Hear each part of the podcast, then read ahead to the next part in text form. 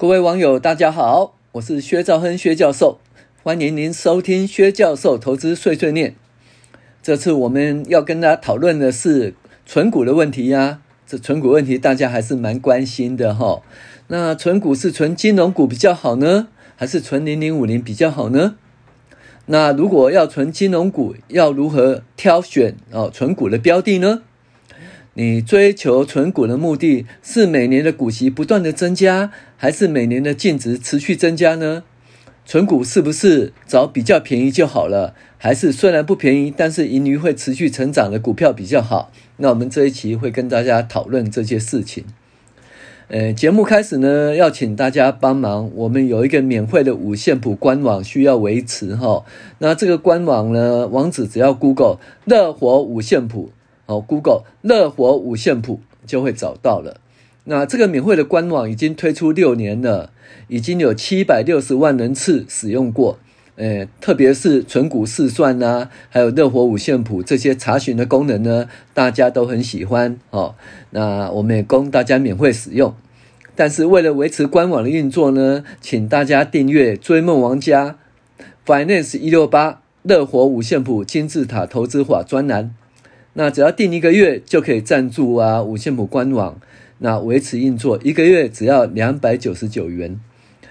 我们这个每集的 Podcast 的文字档包含一些图表，都会铺在这追梦玩家的专栏里面。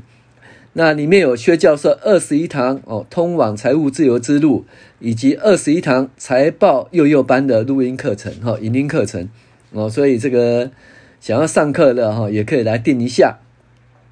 还有有。三百篇文章，还有每周一篇哦，五线谱呃金字塔投资周报，每个月呢有投资月报，每一季有投资季报，那大家可以去练功，发掘藏宝哦，宝藏。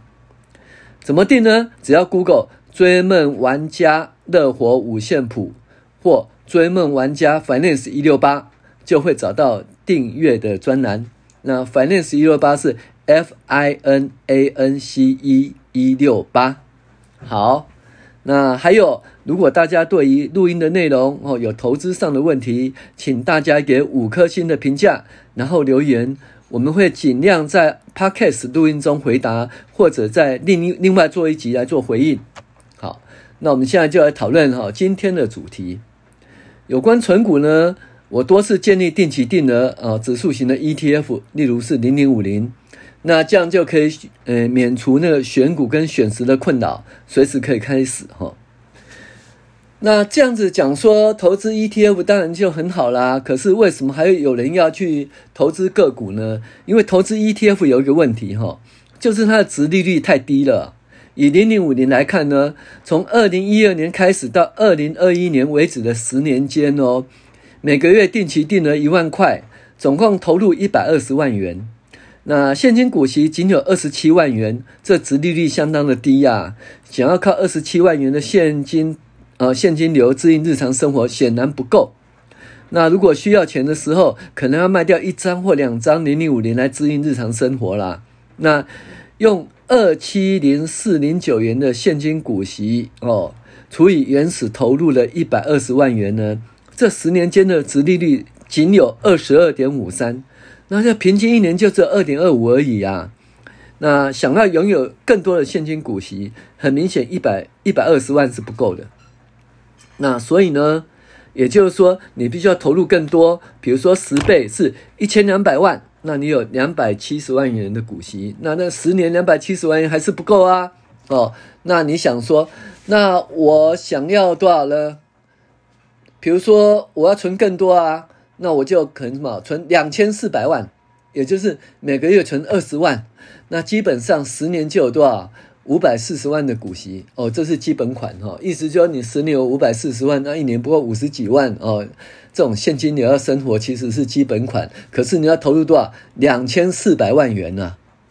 那于是呢，因为投资 ETF，因为值利率太低，所以要投资很多钱才可以有现金流哦，供日常的生活。于是很多人呢就想说，那我没办法，我只好投资个股好了。那现在很流行存金融股，对不对？那以金融股的存股啊，哦，大热门是什么？玉山金。那每个月存一万元呢？十年来也可以总投入多少？一百二十万元。现金股息有多少？二十六万元。股票股息有多少钱呢？七十六万元。很明显呢，不用动用到原始的投资股票，只要把现金股息或股票股息变现，就足以支支付日常生活喽。因为呢，它这以玉山金为例啊，如果每个月存十万元，十年来就可以有将近一千万的现金股息跟股票股利。那这个就够开销了啊。你看，十年来一千万，那一年就将近一百万，够开销了哈。那投入的金额只要零零五零的一半，然后股息金额是零零五零的两倍，这就为什么喜欢存股，不喜欢存零零五零哦，指数型 ETF 的原因哈。因为很多人不喜欢卖老本啊，他只想说有股息进来啊，或高啊干进来，把它处理掉，诶，做生活就好。那卖老本哦，总觉得说越卖越少，会坐吃山空啦。那因此呢，那如果不想卖老本，卖老本，可是你想说，嗯。我想有很多股息哈，来做一个日常的开销，那你就必须很多本金呐、啊，比如说要两千四百万以上的本金哈，所以很多人存股就觉得嗯，这很困难，所以他宁可呃不存 ETF，他要存什么？存个股。那存个股现在最流行是存金融股啦哈。那我们以玉山金来看的话，它存股的绩效确实是不错哈。那。我们现在要问一个问题：就投资真的只是哈领股息产生现金流作为日常开支哦，还是说被动所得？难道只有你投资十块钱赚了两块钱股息，和你投资十块钱赚了一块钱的股息，一块和一块钱的价差是不同的吗？很多人就讲说，嗯，只有现金流哦，只有那个股息才是现金流哦，这样才可以财务自由。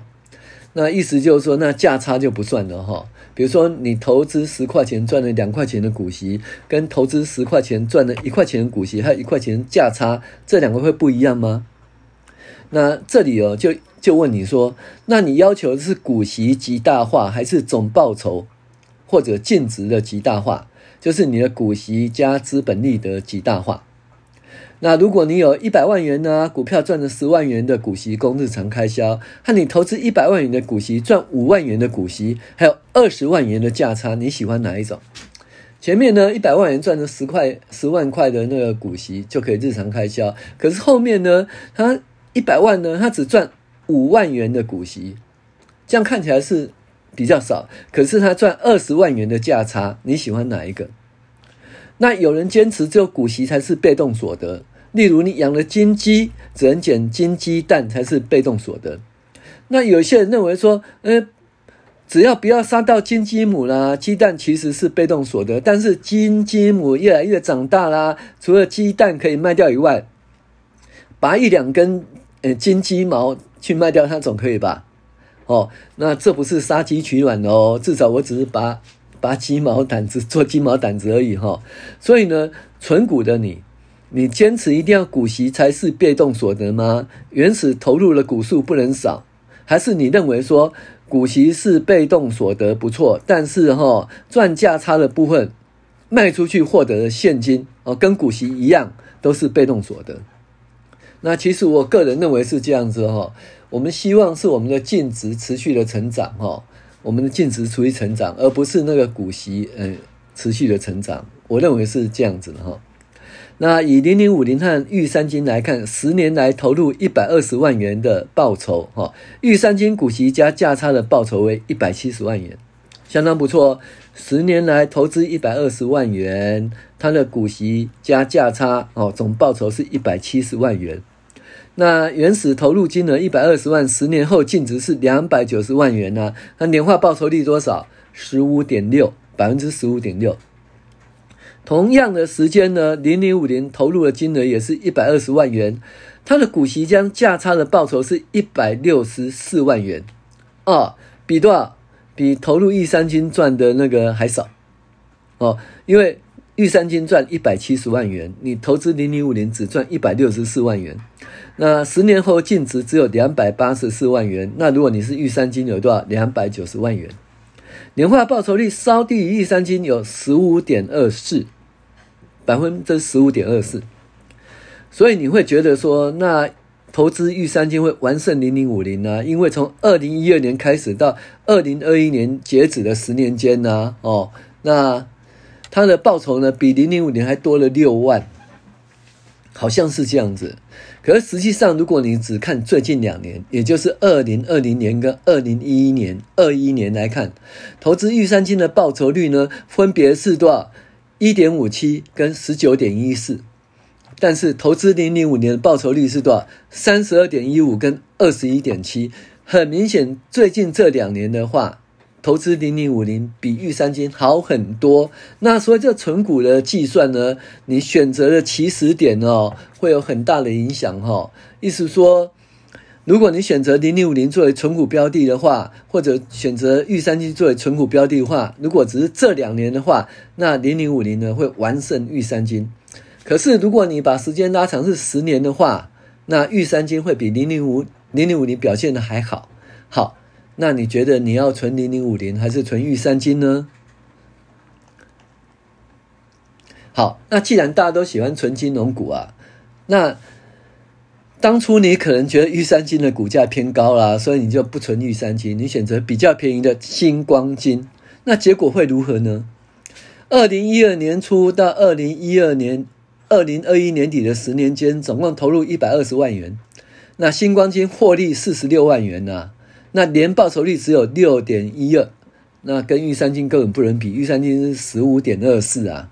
那其中呢，这里十年还有四年没有配股息呀、啊，那十年来现金股息哈加呃配息十万元，再加股票股息四万元，所以总共只配了十四万的股息。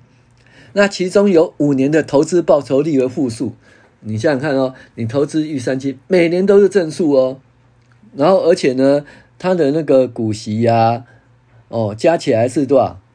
一百七十万元。那投资那个星光金呢？呃，中间多少呢？中间五年是赔钱的，那股息呢，加起来就十四万元。所以玉山金的价格虽然比较高，但是每年都有配发股息，十年来现金及股票股息哈配了一百万元以上哦。那而且每年的投资都是正报酬，所以呢，存股不是存比较便宜的股就 OK 了，要看每年的盈利成长情形哦，作为存股的标的。所以如果说你要存玉山呃玉山金跟星光金虽然玉山金比较贵，但是最后的结果，不论在价差方面，不论在股息方面，它都完胜星光金。所以，我们存股不能看说，哎，价格便宜就去存哈，因为你要长期的持有这一档股票，而不是说，呃，只有几个月或者是半年哦，赚个价差了事哈。所以，这考虑到它一个长期的成长趋势哈。那另外一档呢，也是大家很喜欢存的，叫做中信金。那中信金跟玉山金比呢？二零一二零一二年初哈，呃，二零一二年初啊，到呢二零二一年底的十年间哈，总共配发现金股息三十八万元，股票股息十二万元，合计配息哈是五十万元。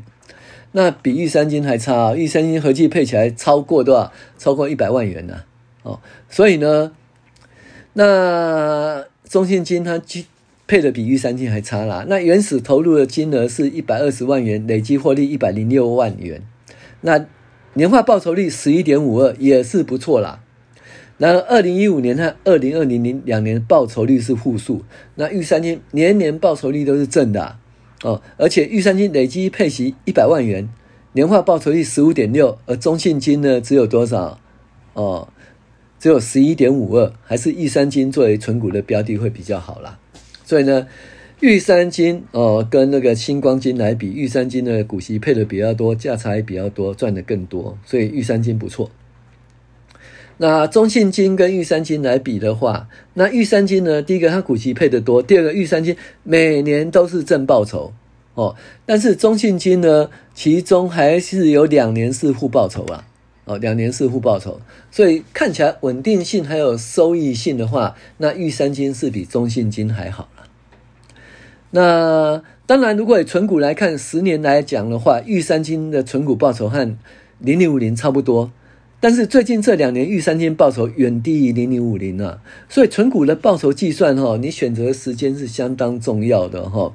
那如果存股预期是一直要存下去，而不是买进几个月或半年就要卖出的话，那不不是选那个股价便宜就是存股的好标的啊。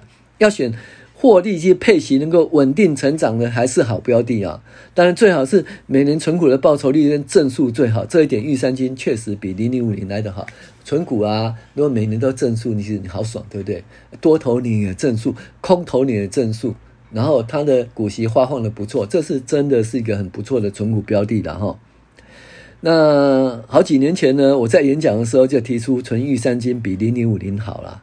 那当然我在玉山金也赚了不少钱了。但是我就没有存玉三金了，也算是说，的比较多了啊，做又是另外一回事的投资人呢，其实跟大家也是一样。呃，到目前为止，我个人认为说，如果想要不动心投资法的话，还是存零零五零哦这种指数型的 ETF 比较好啦。为什么？毕竟玉三金哦，我们要期待什么？经营环境很稳定，或者经营阶层每年都要做出正确的决策。才能够每年都稳定的获利成长，但是投资零零五零就没这个问题呀、啊。较差的公司都会有被踢出成分股啦，呃，比较强的公司都进入成分成分股哈，所以就比较没有这种问题哈。但是投资指数型基金哦，你的问题是说它的股息哈就是不多。如果你的股息是被动所得，要达到财务自由，你必须要投入很多巨额的本金哦，才可以股息比较多。那如果说你要投资个股的话，哈，它的殖利率会比较高，那就不用投入那么多本金了，哦。不过我个人认为说，不止金鸡蛋是被动所得，必要时呢，金鸡母持续成长啊，拔掉几根金羽毛卖掉也是被动所得啦，哦。所以呢，我认为说我们在投资呢，呃，不是要求。股息的持续成长，而是要求净值的持续成长，这总报酬的持续成长才是最终的标的的哈。所以我个人觉得说，嗯，赚的股息也是钱，赚的资本利得也是钱呐，都会使你的净值增加，平平都是钱呐，就不用分那么清楚了。好，讲半天，我们今天结论是说，零零五零跟玉山金比起来，看起来玉山金比较好，可是零零五零这两年它的报酬远胜于玉山金。那所以你选的你的试算期间也是很重要的哈。还有呢，你在存股的时候，那你希望它的股息哦，现金股息跟股票股息都很多。那你同时也会希望说它每年的报酬率都是正的。那如果你所选股啊，它的有哦两三年、四五年报酬率是负的哈，那我觉得这不是一个很好的标的啦。好，所以呢，呃，玉山金跟新光金跟那个。中信金哦，我接玉山金胜出，玉山金胜出。好，那这里要讲的有一个依据，就是我们那个存股试算的，到底我存股的股息多少，每年获利试算多少，总获利多少，年化报酬率多少？那怎么办呢？我们不是有一个官网吗？你只要 Google 存股试算程式哦，存股试算程式，你会找到我们这官网的存股试算这个功能。那已经推出六年，而且是网友相当喜欢的功能了哈。当然，你还可以怎么订阅第一批追梦玩家哦？我们 Finance 一六八乐活五线谱金字塔投资法专栏，那这里的文字稿跟跟计算的表格都会在上面，那你就可以参考。好，以上谢谢各位收听。